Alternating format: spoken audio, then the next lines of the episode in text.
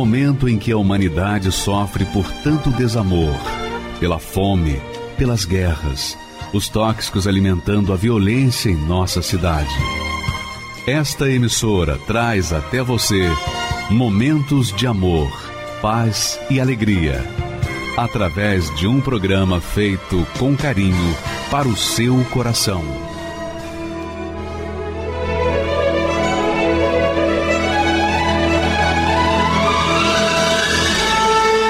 Agora, com você, a Palavra Amiga do Bispo Macedo.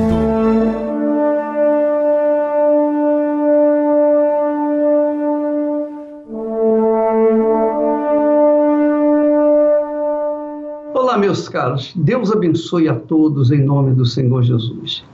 Eu queria que você pensasse comigo, raciocinasse e meditássemos no texto que daqui a pouquinho que nós vamos colocar aqui, sobre o que garante, o que, que garante um casamento? Qual a certeza, qual a garantia que nós temos na hora que estamos casando que esse casamento vai dar certo, que vai ser por toda a vida? Qual? Aliança? Aliança no dedo? Não. O que, garante uma certidão de casamento? Tampouco.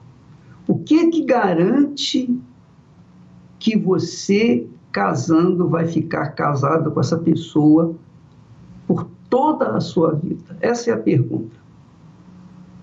Nada. Não tem nada nesse mundo que garanta. É ou não é? não tem nada quando nós nos casamos, Esté e eu, não havia nada que garantisse que aquele casamento iria dar certo. Ninguém acreditava naquele casamento, no nosso casamento. Pois bem, o casamento permanece hoje e até a nossa morte. Mas o que garantia o que que fazia ou que poderia fazer garantir esse casamento? Nada. Absolutamente nada. A não ser o sacrifício que nós iríamos fazer um pelo outro para mantermos em harmonia, casados.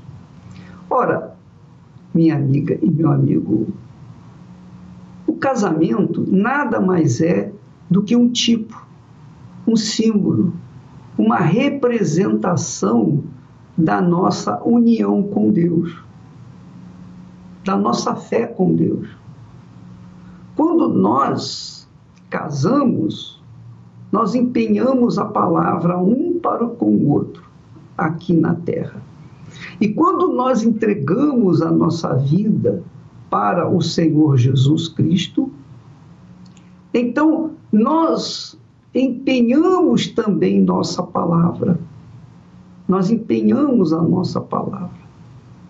E se a nossa palavra for sincera, verdadeira, estiver disposta a sacrificar por Ele, então Ele, o Senhor Jesus Cristo, por sua vez, também nos dá a garantia de que Ele vai estar conosco por todos os dias até a consumação dos séculos. Como, bispo? Como isso acontece? Como é que eu posso ter certeza de que o Senhor Jesus é comigo?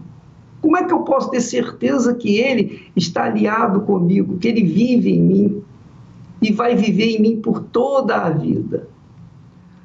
Aí é que nós vamos entrar com esse texto bíblico que o Espírito Santo nos deu e que nós queremos passar para vocês. Mas o que nos confirma convosco em Cristo, quer dizer, o apóstolo Paulo está escrevendo para os cristãos, os assumidos na fé no Senhor Jesus de Corinto.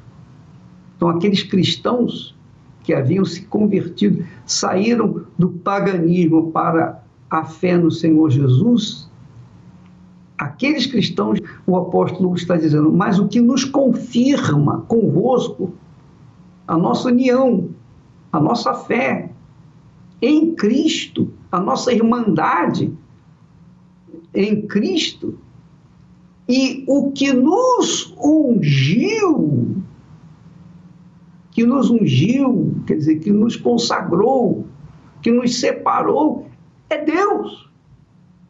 É Deus que nos uniu, nos ungiu, nos consagrou.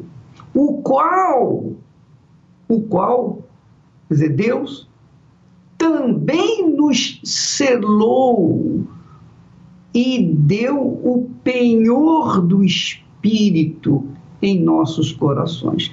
Então, o penhor significa garantia. O penhor significa garantia, como se fosse uma hipoteca, mas não nossa para com Deus, mas a hipoteca de Deus para conosco. Deus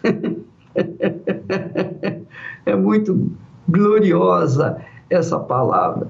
Deus nos deu o Espírito Santo como penhor, penhor, penhor, garantia de que Ele é conosco. Então, o Espírito Santo, que é o Espírito de Jesus, que é o Senhor Jesus em espírito, ele é o penhor, é a garantia, é o selo, é a hipoteca, digamos assim, de que nós somos dele, que ele é conosco, que ele está conosco por todos os dias até a consumação dos séculos. Então, quando você entrega a sua vida a Jesus, você não está abraçando uma nova religião, uma nova igreja, uma denominação. Quando você entrega a sua vida para o Senhor Jesus, você está casando com Ele, você está se alinhando com Ele. E a garantia dele para conosco é o Espírito Santo. é o Espírito Santo. Qual a garantia que nós damos para Ele? Nenhuma. A não ser viver de sacrifício em sacrifício, de fé em fé. Portanto, minha amiga e meu amigo, se você não tem o Espírito Santo, você não tem a garantia de Deus, a garantia de Deus que Ele é contigo. Por isso, a necessidade de você realmente buscá-lo com todas as suas forças, de todo o seu coração, não importando com mais nada nesse mundo, priorizando o Espírito Santo, colocando-o como prioridade na sua vida, acima do seu sucesso, acima da sua vida profissional, acima da sua família, acima da sua própria vida, acima de tudo, de tudo, tudo, tudo, tudo, acima de tudo. Você colocando o Senhor Jesus acima do seu casamento, acima de tudo. Então Deus, na pessoa do Senhor Jesus Cristo, nos dá o penhor, garantia, ele nos dá hipoteca, ele, ele hipoteca o seu próprio espírito para que venha guiar você por toda a vida e garantir a sua eternidade com Ele. Essa é a promessa de Deus para nós. Graças a Deus. Quando você tem o penhor do Espírito Santo, você tem o próprio Deus dentro de você. Você tem o Pai, o Filho e o Espírito Santo, a, a trindade divina dentro de você. E aí, minha amiga e meu amigo, caiam mil ao teu lado, dez mil à tua direita, você não será atingido. Por quê? Porque você é de Deus, você tem a garantia, o penhor do Espírito Santo. E quando você orar, quando você orar, você pode falar, ó oh, Jesus, o Senhor me deu o teu Espírito como penhor, como garantia. Então, eu tenho certeza que o Senhor está me ouvindo, me ouvindo nesse momento, está me vendo, me assistindo e assistindo a minha necessidade, o meu, meu dilema, a minha aflição. Então, me atenda agora, porque eu já não aguento mais. E Ele vai atender você. Então, logo, logo, no final dessa programação, estaremos orando por você. E eu quero que você prepare o copo com água, porque daqui a pouco vamos orar, consagrar este copo com água. E você, de repente, de repente, está doente, você vai ficar curado bebendo essa água. Né? Vamos nessa fé, porque o Espírito Santo é o penhor, é a garantia, a certeza de que Deus é conosco. Que Deus abençoe a você de maneira abundante com essa revelação, que você coloque essa revelação em prática hoje mesmo, agora mesmo, e venha fazer da sua vida a morada, o templo do Espírito Santo dentro de você. Agora nós vamos assistir o testemunho de uma pessoa que era da vida, que vivia uma vida irregular, uma vida confinada ao fracasso, à morte, confinada à solidão, porque ela como menina de programa, garota de programa, qual futuro tem uma garota de programa? Qual futuro? Mas quando a garota de programa ouve uma palavra como esta e sabe que o Senhor Jesus dá o Espírito Santo para aqueles que se entregam a Ele, que se rendem a Ele, então ela se entrega e ela se torna casada e uma mulher de bem, e uma mulher do bem, e uma mulher de Deus. É o testemunho dessa menina. Vamos assisti-lo, por favor. Meu nome é Regirlândia, eu tenho 26 anos. Logo na minha infância, eu passei por muitas necessidades financeiras. É, era um lar de muitas brigas. Hoje, meu pai era alcoólatra, minha mãe muito nervosa, muito agressiva. E nessa época, eu morava no estado do Ceará. Foi quando eu tive a oportunidade de vir aqui para o estado de São Paulo, é, a trabalho, ganhando um pouco mais do que eu ganhava lá, porque eu também já trabalhava lá.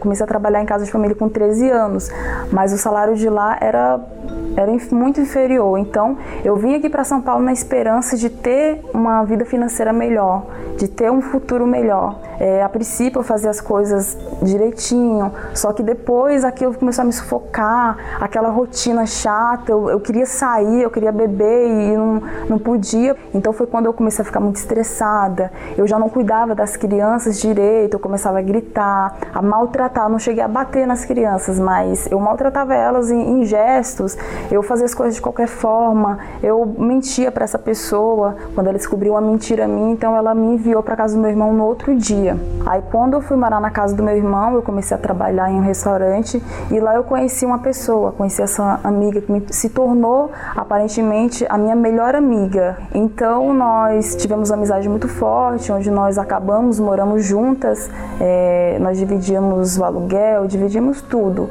Só que num determinado momento nós ficamos ficamos desempregadas, a gente não tinha dinheiro para colocar o alimento dentro de casa. Parece que aquela pobreza ela me perseguia.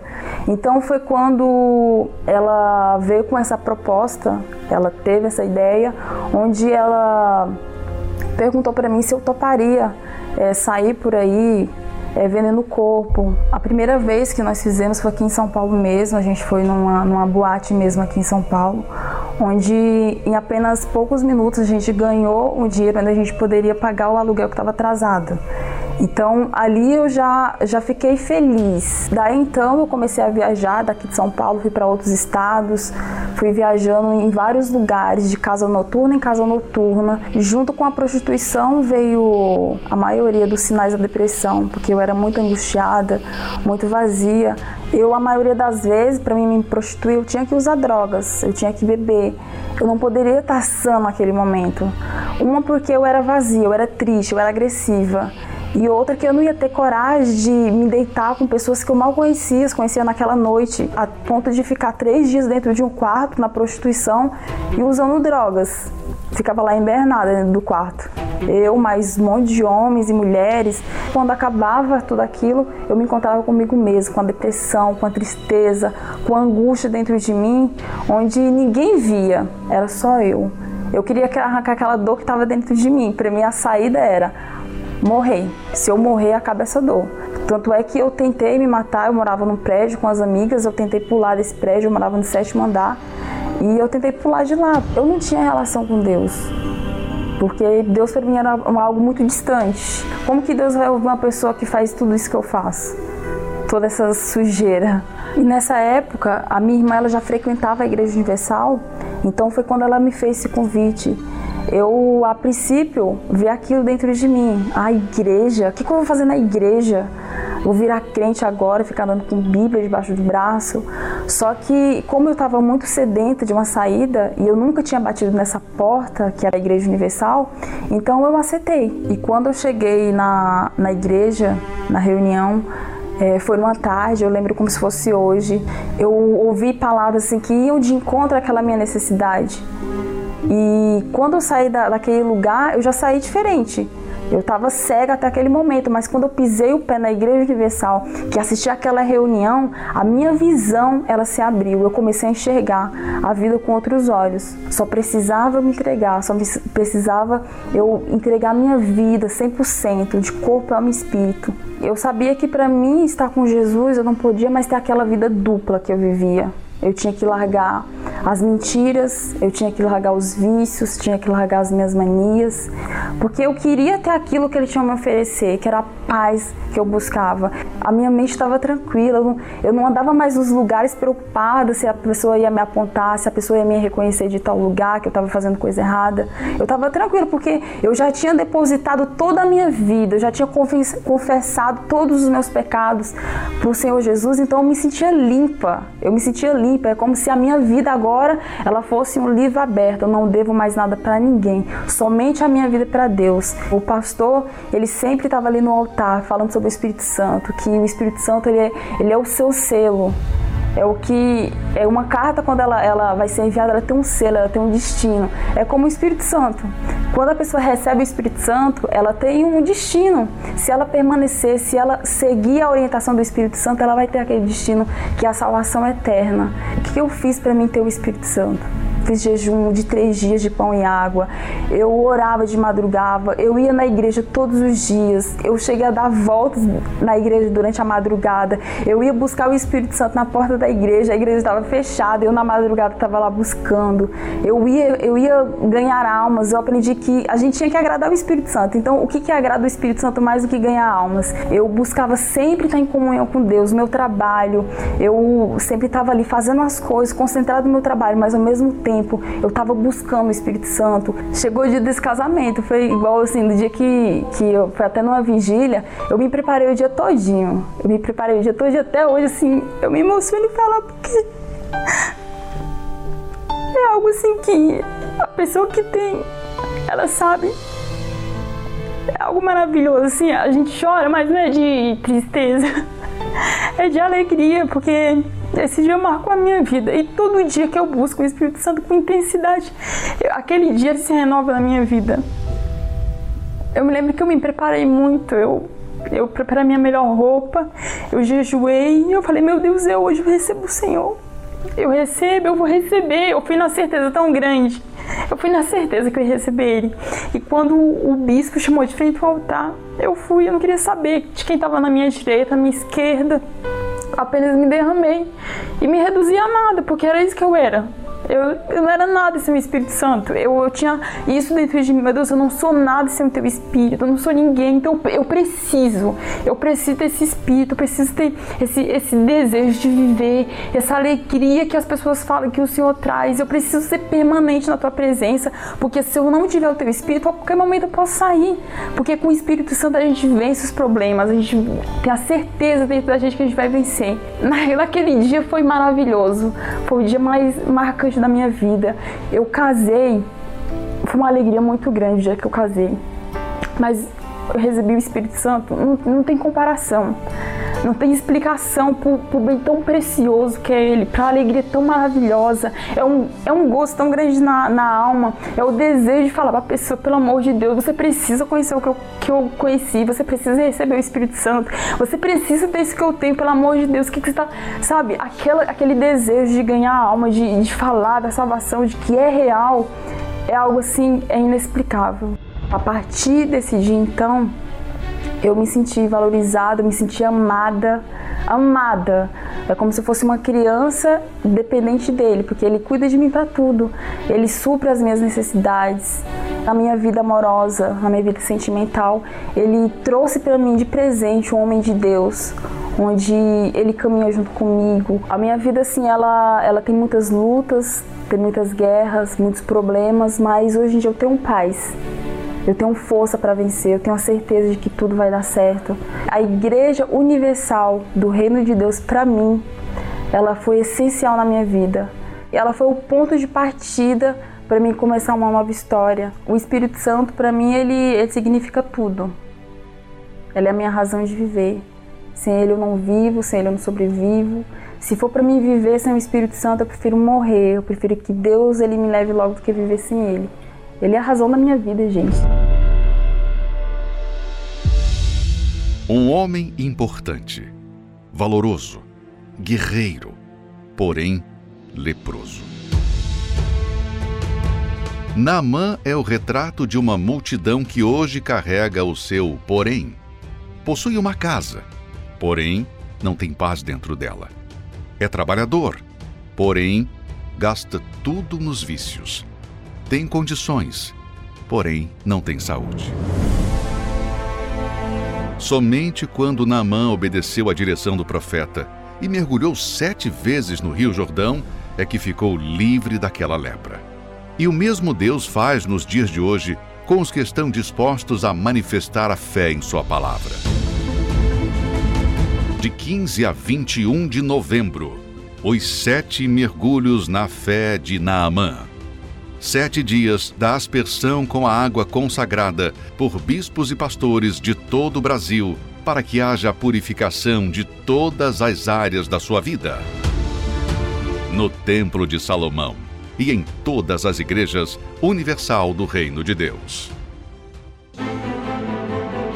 À frente do trabalho da Igreja Universal nos Estados Unidos, o bispo Clodomir Santos, depois de quase quatro anos, estará no Brasil realizando uma reunião especial. Neste domingo, no Templo de Salomão, contando uma experiência pessoal de quase morte e o que aprendeu. Esse domingo nós estaremos juntos. Eu vou estar aí com vocês às nove e meia da manhã. No último dia desse propósito dos sete mergulhos, para que nós mergulhemos nas águas do Espírito e sejamos cheios da presença dele e possamos manifestar a diferença que está determinada. Concentração de Fé e Milagres, com o Bispo Clodomir Santos, neste domingo, 21 de novembro, às nove e meia da manhã, no Templo de Salomão, Avenida Celso Garcia, 605, Brás. Entrada e estacionamento gratuitos. Meu nome é Cleide Ferreira, tenho 56 anos, sou funcionária pública. Quando eu via numa emissora que ela denegria muito a imagem da igreja, e principalmente do Bispo Macedo, né? Então eu pensava comigo que eu já não queria ser evangélica e se eu tivesse que ir em alguma igreja algum dia, seria, não seria para a Igreja Universal. O que ficou marcado na minha mente foi o episódio do Maracanã, né, os obreiros levando o pedido do povo e, e essa emissora falou que era dinheiro, né, sacos e mais sacos de dinheiro. E eu achava um absurdo aquilo que tanta gente passando por situações ruins, por necessidade, e eles estavam juntando dinheiro. Isso foi criando dentro de mim um, uma raiva do Bispo Macedo, né? Tanto é que quando eu ouvi a voz dele na, no, na rádio, meu coração até acelerava de raiva do bispo, que eu tinha raiva. Eu falei, como é que pode uma pessoa estar tá enganando tanta gente, né? cheguei a falar que ele era um charlatão mesmo, né? Porque até a voz dele me incomodava. Até quando ele falava sim ou não, aquilo me incomodava muito. Falava que fazia lavagem de cerebral, né, que enganava as pessoas menos favorecidas. E isso fez com que eu demorasse mais para me aproximar da igreja. Tanto é que eu evitava passar em frente. Minha vida era não era vida, na verdade, né? Porque eu tinha vício de. Eu fumava muito, eu bebia muito, eu achava que tudo que eu fazia era o certo. Já era casada, já tinha filhos, cuidava dos filhos até seis horas da tarde.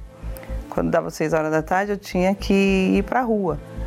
Ia encontrar os colegas, ia beber. Eu, eu levava a vida de solteiro das seis horas em diante. E quando eu voltava para casa, eu voltava triste pelo que eu fiz. Porque eu sabia que eu estava magoando quem estava à minha volta, né? Que eram meus filhos, meu marido. E sem falar que as pessoas também, né? Me via de uma forma muito ruim. Né? Porque como é que pode uma mulher casada que deixa marido e filho em casa e vai para balada? Por eu não dormir, quando eu estava em casa, eu assistia a Fala Que Eu Te Escuto. E a minha filha sempre estava comigo, então ela, ela colocava água, né? E teve um dia que eu me lembro até hoje que ela falou assim: mãe, não vai pôr água hoje? Eu falei: não, não vou colocar porque hoje eu não, não tô bem. Ela falou: ah, então vou colocar. Ela colocou água, eu tomei da água e naquele momento tudo mudou na minha vida.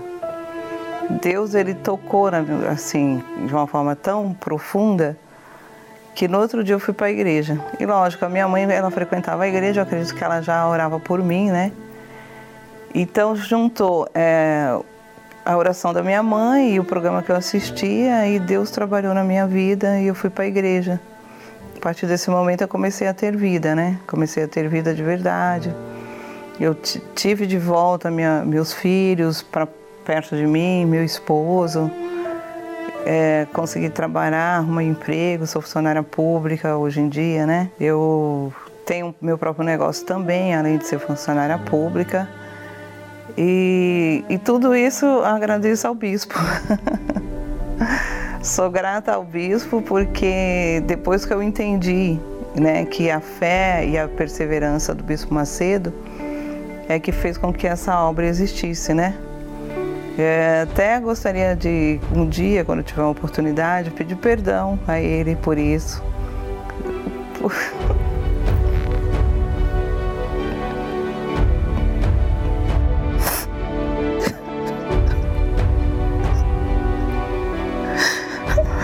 Desculpa. Por eu ter julgado, né? Sem conhecer.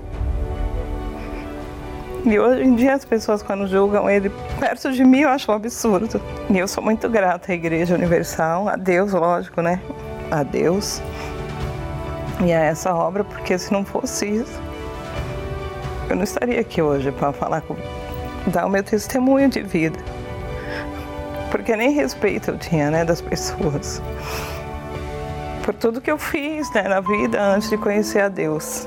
E as pessoas hoje me olham como uma mulher de Deus, né? Hoje eu tenho respeito das pessoas, dos meus filhos, né? Tudo que eles vão fazer, eles perguntam para mim o que, que eu acho, né? Pede orientação. Hoje durmo bem, durmo até muito, demais. Durmo mais porque eu tenho que trabalhar. Mas graças a Deus hoje eu sou feliz na presença de Deus e na Igreja Universal. Quando recebi o Espírito Santo foi a melhor coisa da minha vida. Queria sair abraçando todo mundo, convidando todo mundo para Jesus, porque é assim que a gente se sente, né? Quando a gente tem o Espírito Santo, quer dar, né? Foi a melhor coisa da minha vida, né? Se não fosse Ele, eu não estaria aqui hoje, porque Ele é que me fortalece, porque as lutas elas têm, elas existem, tenho muitas lutas sim, mas sou grata a Deus, ao Espírito Santo que me fortalece, que me orienta né, que me segura, né, toda vez que eu estou passando por alguma situação difícil, e é o Espírito Santo que me renova, né, que me fortalece. Hoje estou aqui para glorificar Ele, porque Ele é tudo na minha vida. Basílica de São Pedro no Vaticano, projetada por Michelangelo. Mesquita do Sheikh Zayed, obra do arquiteto sírio Youssef Abdelk. O Templo Branco, do artista tailandês Chalinchab Kozip. Sagrada Família na Espanha, assinada por Antoni Gaudí. Há mais de 37 milhões de templos no mundo, mas apenas um carrega uma promessa e a assinatura do arquiteto do universo. Agora estarão abertos os meus olhos e atentos os meus ouvidos à oração deste lugar. Templo de Salomão, o único templo do mundo cujo arquiteto é Deus. Meu nome é Niedson Ferreira dos Santos, tenho 53 anos, sou paraibano da cidade de João Pessoa. Em 1990 eu vim para São Paulo depois de, de pedir baixa do Exército. Eu era oficial do Exército, segundo tenente, né, e o meu, meu objetivo era consolidar uma família aqui em São Paulo. Em 1987 eu conheci a minha esposa na Universidade Federal. Eu conheci Silvana numa turma, eu fazia engenharia mecânica, Silvana fazia engenharia civil. Nós nos conhecemos há 33 anos atrás. Em João Pessoa eu estava cursando minha faculdade, e faculdade de engenharia civil, e quando, quando eu conheci, eu não tinha o desejo de casar, eu era uma jovem, ao contrário das jovens que de, de, da, da minha época, eu não tinha o desejo de casar. Eu conheci o Edson e me apaixonei por ele e comecei a pensar de forma diferente. E surgiu uma oportunidade para ele trabalhar. Ele estava no exército e depois acabou saindo porque por conta da distância, ficava longe de mim, a gente se via uma vez por semana, e ele resolveu sair. Só que quando ele saiu, passou a ter dificuldade financeira, porque o salário que ele recebia lá deixou de receber. As primeiras complicações eram financeiras, né? apesar de eu ter o meu salário, salário considerável, Silvana também, só que a gente trabalhava na mesma empresa. Mas não dava, né? Tava muito difícil a situação. E para somar com isso tudo, é, eu tive um problema muito sério de relacionamento. Logo no início do casamento, é, a impressão que dava é que Edson lutou todos esses anos para me conquistar e aí não, agora eu já tenho ela, não preciso mais conquistar. Então ele mudou completamente. Ele, aquele homem carinhoso, atencioso, que estava sempre do meu lado, ele sumiu. Eu fui uma pessoa muito fria. Acho que talvez eu trouxe do exército aquela coisa da disciplina, né? Que é, eu, como comandante de pelotão, a ordem que eu desse tinha que ser cumprida. E foi assim na minha, na minha casa. Se falasse para ela que 2 mais 2 era 5, era 5 e ponto final. Então isso começou a complicar demais. Silvana sofreu muito. No primeiro ano de casamento já. Então ele era ciumento, ele via as coisas onde não tinha, ele mudava de humor. Às vezes eu não estava fazendo nada, se eu cumprimentasse alguém, se eu falasse, ele algo que ele não gostasse, ele já fechava a cara, ficava sem falar comigo às vezes uma semana dentro de casa, só eu e ele, e ele ali totalmente transformado. Já me deixou para fora de casa, eu fui conversar com a vizinha, ele, e aí ele achou que estava tarde, me trancou, me deixou para fora, eu fiquei na escada esperando uma hora e meia para que ele abrisse a porta para entrar, o pessoal passava e eu lá, lá fora. Então, situações assim constrangedoras. Quando a gente é do exército, a gente mexe muito com o psicológico. Gente precisa levar o soldado ao limite. Né? Uma prova maior disso é um dos, nem sei se hoje tem, mas era o, o, o campo de concentração, que foi o meu último exercício, onde a gente tomava muito choque, mas a, o objetivo era psicologicamente suportar o máximo, né? Então eu trouxe isso para dentro de casa também, claro, não dando choque, mas é, frieza, sabe? Me isolando, ficando calado. Eu não era auxiliadora dele. Ele era um comandante ali, um tenente, eu era um soldado. Então eu tinha que obedecer. E a palavra dele era a certa. Ele chegou várias vezes, deixou a aliança em cima da, da mesa de, de cabeceira e falava: Olha, vai embora, eu não vou mudar. Você está insatisfeita? O que eu fazia? Eu só chorava. Eu não fazia outra coisa a não ser chorar. Eu sempre fui muito pacífica, muito pacata, nunca gostei de briga, de discussão, sempre gostei de resolver as coisas conversando, mas aí eu me fechei. Eu tinha medo dele, eu tinha medo das reações dele. Como a gente já vinha sofrendo demais, porque assim, Silvana sempre tentou a mudança, né? Eu que era mais, mais difícil. E eu não sabia mais onde procurar essa mudança para mim estava muito difícil, porque, como eu comentei, eu tentei muitas vezes, mas não conseguia. Quando eu engravidei, a gente estava numa situação bem difícil. A gente tinha um ano e meio de, de casada. Eu engravidei e soube da gravidez, é, porque comecei a passar mal. A gente não, não tinha planejado, nem queria por conta da situação financeira. E aí ele falou: a gente não tem condição de ter essa criança, você vai abortar. E a minha, a minha meu medo era tão grande de qualquer coisa que tudo que ele falava eu fazia. E aí eu cheguei contra a minha vontade, totalmente contra a minha vontade. A gente marcou, descobriu uma clínica que tinha, foi na consulta, o médico examinou e marcou o dia para fazer esse aborto. E aí, eu lembro que a gente não achou o local. Se perdeu. Com certeza Deus já tinha planos. A gente não conseguiu chegar. E aí Deus não permitiu que eu tirasse a minha filha.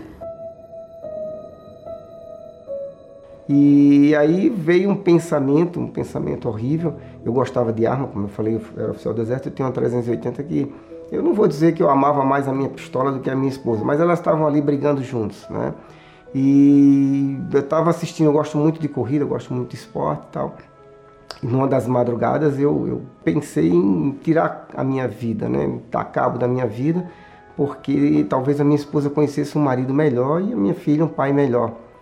E aí numa das chamadas, eu estava com a arma, na, na, era madrugada, e eu vi uma chamada de uma Santa Ceia muito linda. Né? Eu me lembro como se fosse hoje, era uma, um semblante, era uma, uma, uma, uma senhora morena assim, fisicamente você não dava nada, mas o semblante que ela passava naquela chamada era algo que eu precisava. E eu, eu digo, não, não é possível, vou dar uma chance. Foi justamente no domingo. E aí no primeiro domingo, logo em seguida, eu já fui, fui eu e um colega, né? Eu me lembro, sentei lá atrás, uma obreira chegou perguntando se, se era a primeira vez, eu falei que era. Me convidou para ir para frente, eu falei, não, deixa eu ficar no meu cantinho. E foi muito legal, porque é engraçado, né? Eu aprendi muitas coisas na vida. Uma delas é que nem sempre aquilo que a gente fala é aquilo que a gente vai executar, porque eu nunca gostei da Igreja Universal. Né? Eu me lembro naquela época que a Globo bateu bastante e eu sempre detestei, né? tanto o cristão quanto ah, principalmente a Igreja Universal. E aí, né, eu vi aquela chamada, foi, agora foi engraçado, porque eu falei que eu nunca ia. Então comecei a participar escondido da minha esposa.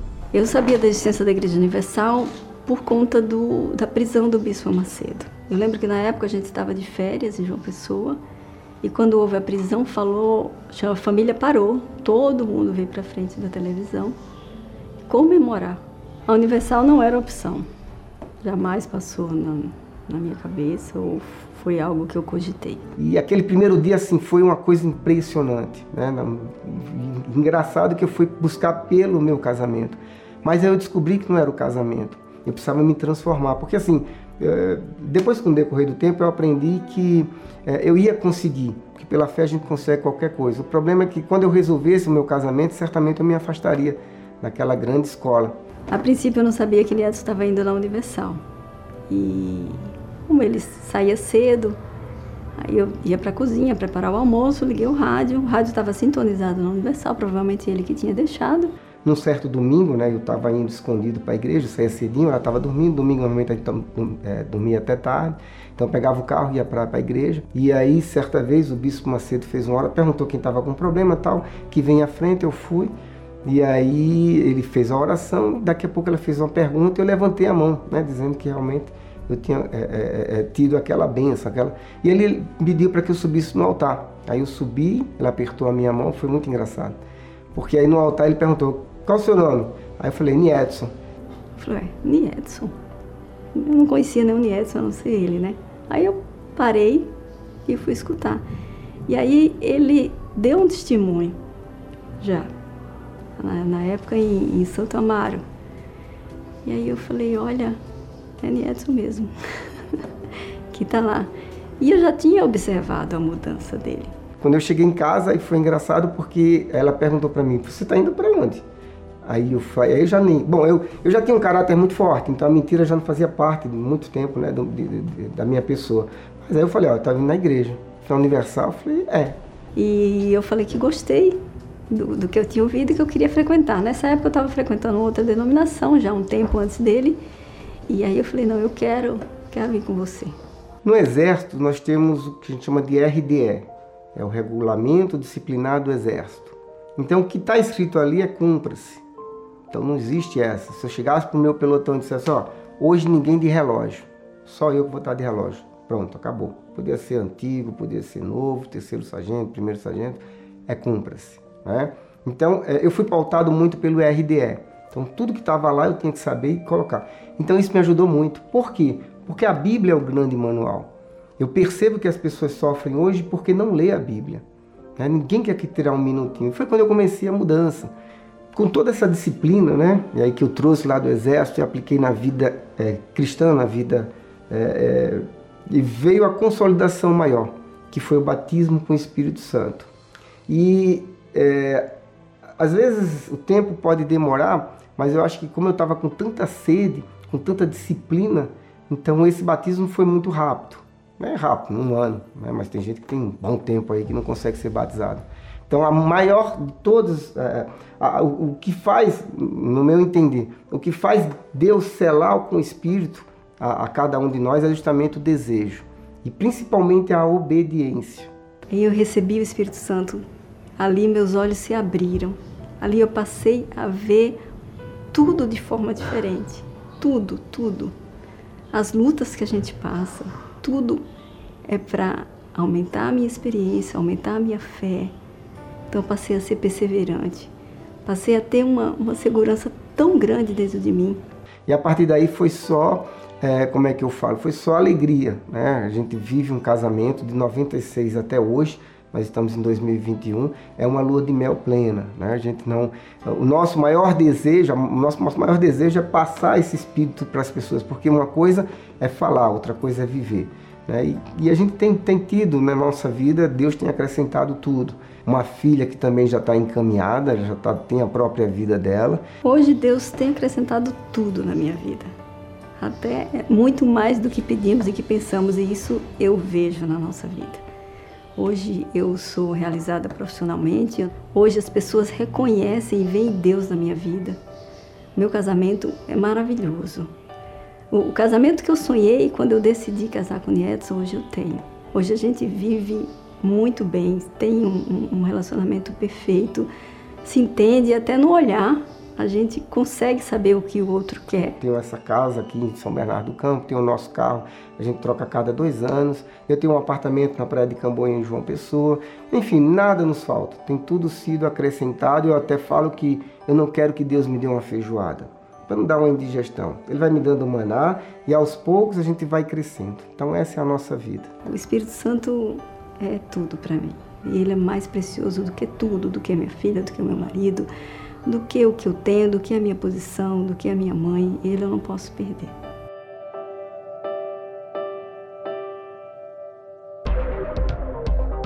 Minha rotina era balada, bebida e cocaína. Eu lembro que eu tava usando droga junto com um amigo meu, e aí ele teve uma overdose e morreu. Na hora, eu falei assim: chegou a hora de parar, porque a morte passou do meu lado. Se matou o menino, pra eu morrer também, vai ser rápido. Então não vou mais usar droga. E nesse mesmo dia foi o dia que eu mais usei droga. Ali veio o meu desespero. Foi duas vezes que, que eu tentei o suicídio. Uma vez foi com uma corda mesmo, eu tentei me enforcar. E a outra vez, eu pensei no menino que morreu. Eu falei, meu, ele morreu de overdose. Então se eu usar muita droga, eu vou morrer também. Eu não conseguia dormir. E aí eu ficava assistindo as programações da igreja. Até que teve um pastor que ele falou: ó, se você vir, não importa o que você fez, não importa o seu passado, se você vir, Deus, ele pode mudar a sua história se você já não tem mais forças para lutar, já não tem mais perspectiva alguma de vida, você está aí sentindo-se literalmente esquecido por tudo e por todos, mas não por Deus. Ele marcou um encontro com você. E mexeu muito comigo. E aos meus olhos é impossível, mas eu vou tentar. Já tentei me matar mesmo. E aí eu comecei a ir devagarzinho, fui me fortalecendo, fui me envolvendo, não foi fácil. Eu tinha muita coisa do mundo em mim, que eu achava que não tinha mais jeito. Foi o primeiro a ser mudado em mim. Eu não era, eu passei a não ser mais viciado, eu tive forças. Aí eu tive um encontro com Deus, que aí foi a certeza que jamais eu ia abandonar ele. E aí aquele vazio que eu tive, ele foi preenchido com, com o batismo do Espírito Santo. Né? Hoje eu tenho uma verdadeira alegria, hoje eu tenho paz, durmo de noite, eu tinha insônia, hoje eu durmo bem, tranquilo. As coisas, a minha família é uma benção, minha casa hoje é um pedaço do céu. Isso só foi possível graças àqueles que têm nos ajudado a manter essa programação no ar. Seja um proclamador do telhado e nos ajude a restaurar vidas através da palavra de Deus. Você pode doar através do site universal.org/doar, pelo aplicativo do seu banco, pelo Pix, usando a chave doar@universal.org. Pelo aplicativo da Universal que você pode baixar no seu smartphone ou tablet. Todas essas informações estão no site universal.org/doar. Meu nome é Milena Santos Carolino Correia. Eu tenho 37 anos. A minha infância, apesar de ter crescido numa família grande, é, eu me sentia muito só. Eu me sentia muito vazia. Eu tinha um irmão mais novo e ele era meu amigo, meu companheiro. Meu irmão veio a falecer. E a partir do, do falecimento desse meu irmão, eu fiquei muito mal. E essa tristeza eu fui carregando comigo durante a minha vida. Comecei a namorar com 16 anos, acabei engravidando dele, muito nova, sem experiência. Aos meus olhos era um príncipe, era a pessoa que ia me fazer feliz pro resto da vida, que ele me amava de verdade. Daí, ao decorrer do tempo, eu descobri que ele estava me traindo Desde a minha gestação do meu bebê, ele estava me traindo e era uma pessoa próxima a mim, então a decepção foi muito grande. E não só foi da parte dele, foi da parte da outra pessoa que passava-se por minha amiga. Eu vim embora para São Paulo, arrumei todas as minhas roupas e vim embora com meu filho. E aqui eu comecei a vida, né? Fui morar de favor na casa dos meus irmãos. Eu me sentia uma mãe é, frustrada.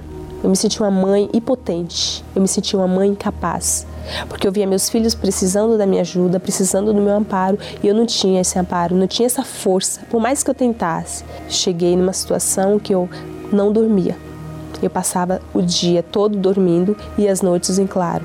E durante essas noites eu fumava, eu bebia para tentar ocupar, preencher aquele espaço que existia em mim, mas nada preenchia.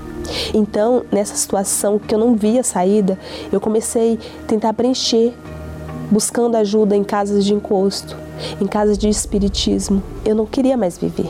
Eu praticamente eu desisti de viver.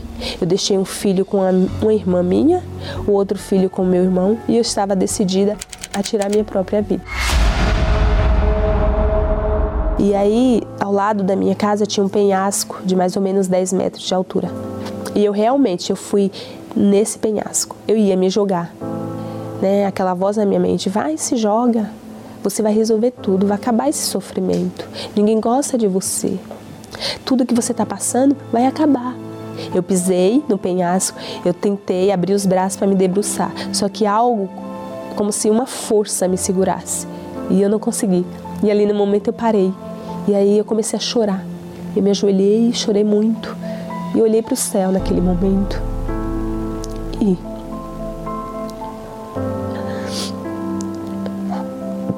E olhei para o céu e lembrei de Deus. Nesse momento, eu entrei. Eu saí da, do, da, da área do quintal e entrei para casa. Eu queria algo para preencher aquela dor, eu precisava de algo, uma voz, uma palavra. E eu liguei a TV. E no momento, o único canal que pegava era o canal que transmitia o programa Fala que eu te escuto. Ele, eu lembro que ele parou e falou: Ei, você, você que está aí, do outro lado, você, é você mesmo. E aquilo chamou minha atenção, como se ele estivesse falando comigo. E ele falou: Você tem vivido até hoje do seu jeito, da sua maneira, e nada na sua vida tem jeito. Mas olha, Deus ele está aí agora com você. E aí em seguida ele passou um testemunho de uma mulher. E esse testemunho é como se estivesse relatando a minha vida tudo que eu estava vivendo. E ali eu parei. Eu falei, não tem jeito. E eu falei com Deus. Eu falei, Deus, se o que ele está falando é verdade, se a tua palavra é verdadeira, como esse homem está falando, se tem jeito para minha vida, me mostra e eu vou nessa igreja. E o que tiver que fazer, eu vou fazer, porque eu não aguento mais. Eu só quero socorro. E assim eu cheguei lá. Quando eu pus os meus pés, eu senti uma paz. Eu vi como se. Falei, meu Deus, que lugar é esse? E no decorrer daquela reunião, eu vi Deus falando comigo. E eu vi que eu precisava mudar, que eu tinha que sair daquele mundo o qual eu estava vivendo para viver o mundo de Deus, para fazer a vontade de Deus. E aí Deus começou a me mostrar. Eu comecei a ver que eu precisava mudar o meu jeito de ser. Ele me pediu para deixar os vícios. Ele me pediu para deixar a bebida, que eu bebia muito. Eu tirava da boca dos meus filhos para sustentar o meu vício. Deus me pediu para deixar as amizades ruins, as pessoas que me afastavam dele. Então, neste momento, eu tomei a decisão. Eu precisava mudar. Eu deixei as amizades, as pessoas que me afastavam de Deus, os vícios. Eu deixei a pornografia. Eu deixei. É, eu vivia muito com horóscopo, eu lia muito cartilhas, revista de horóscopo, previsões, coisas que não levava a nada. E eu fui deixando, eu fui fazendo a minha parte. O pastor, numa pregação, ele falou que nós, nossa vida depende das nossas escolhas. Porém, para nos mantermos na presença de Deus, a gente precisa ter o Espírito de Deus em nós. Porque só com Ele a gente vai permanecer até o fim. E Ele foi preenchendo o meu. Todo aquele vazio foi saindo. Tudo que eu sentia, aquela tristeza, aquela angústia, numa bela manhã de domingo, mudou tudo dentro de mim. Eu tive encontro com Deus. Eu recebi o Espírito Santo. Naquele dia foi a coisa mais maravilhosa. Eu nunca esqueço. Até hoje eu não esqueço. Foi numa reunião das 10 horas da manhã. E o pastor chamou todos lá na frente. Que aquele que tivesse sede, que quisesse o Espírito Santo com toda a sua força, que fosse lá na frente. E eu fui no altar. E naquele momento ali eu me derramei. Eu me entreguei. Eu senti uma paz. Eu senti um gozo que preencheu todo o meu ser. Aquele, aquele vazio acabou. Eu senti dentro de mim uma paz que não tem comparação. A partir desse dia, eu comecei a ter uma força que antes eu não tinha. Hoje, como mãe, eu me tornei uma pessoa tolerável. Tenho filhos adolescentes. Deus me deu sabedoria para lidar com meus filhos, para ouvi-los. Hoje eu tenho algo que ninguém pode tirar de mim. É o meu maior tesouro. É precioso. Eu posso não ter nada, mas eu não consigo viver sem o Espírito Santo. Eu posso ficar sem água, sem alimento, mas sem Ele eu não vivo. Posso não ter o ar para respirar, mas sem Ele eu não vivo. Hoje, eu sou totalmente grata, primeiramente a Deus, que é autor e consumador da minha vida em tudo que eu faço. Nada é para minha glória, é para a glória dele. Só que eu sou grata, primeiramente, por essa programação. Ali, naquele momento de solidão, de desespero, Deus me alcançou e Ele transformou a minha vida e é por isso que eu estou aqui.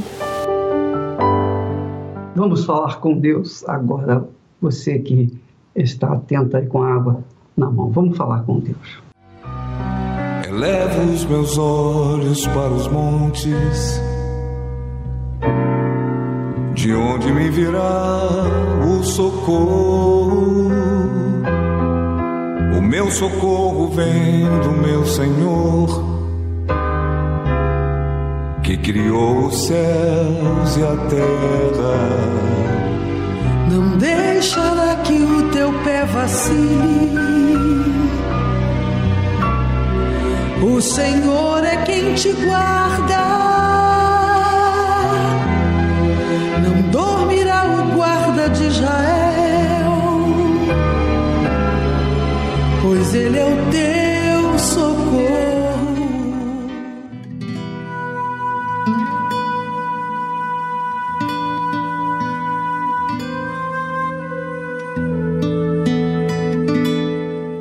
Senhor Jesus, Senhor sabe muito bem da aflição que esta pessoa carrega na sua alma, a dor do desprezo, da traição, do abandono. Essa mãe solteira essa esposa que foi traída, esse filho que cresceu sem pai, sem mãe, sem os pais. Esta pessoa carrega na sua alma uma dor insuportável. Diante de tudo que foi exibido e falado, ele entende que o Senhor quer libertá-lo, libertá-la dessa opressão psicológica, emocional, espiritual que aprisiona a sua alma a traumas. A alma desta pessoa está presa a grilhões do passado ou do presente que lhe traumatizaram. Meu amigo, fale com ele.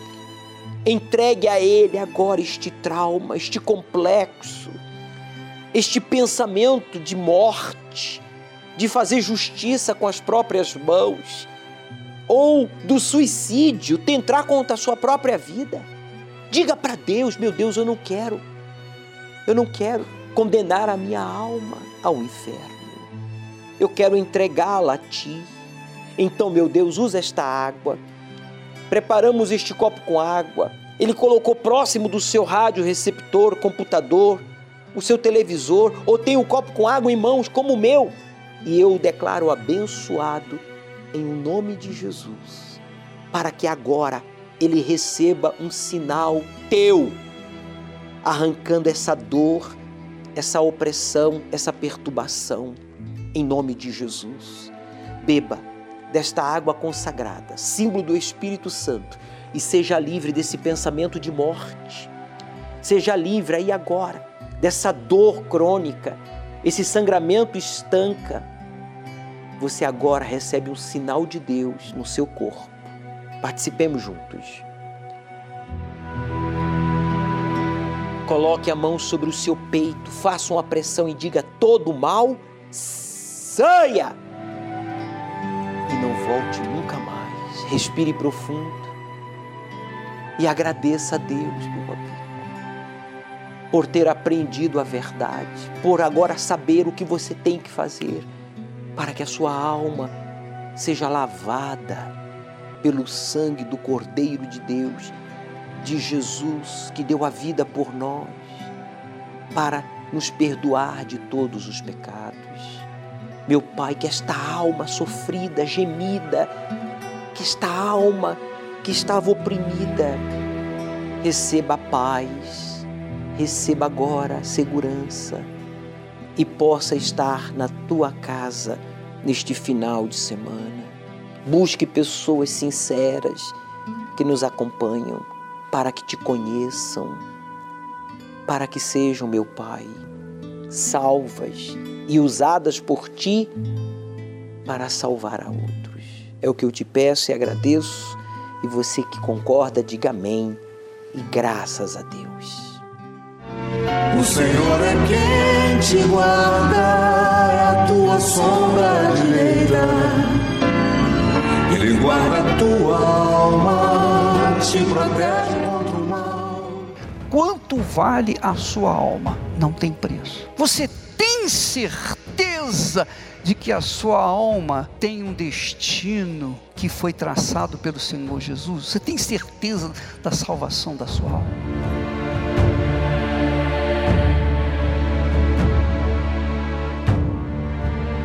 A revelação profética diz respeito ao poderoso plano do Criador para a salvação da humanidade. A profecia verdadeira da palavra do Deus vivo é dada para um livramento, mudança, chamar os sinceros ao arrependimento, alertar os filhos de Deus a permanecerem confiantes diante dos acontecimentos mundiais, inclusive as perseguições, e nos exortar a perseverar até o fim. Por isso, neste domingo, o Bispo Macedo estará às 18 horas na reunião do Encontro com o Espírito Santo e trará uma revelação profética para todos nós. Ao pôr do sol, no Templo de Salomão, Avenida Celso Garcia, 605 Brás. Prepare-se então para mergulhar nas águas do Espírito Santo. Diante de tudo que foi falado e exibido neste programa, só me resta dizer aceite o desafio de obedecer ao Deus vivo e Ele transformará a sua vida. O Senhor é quem te guarda.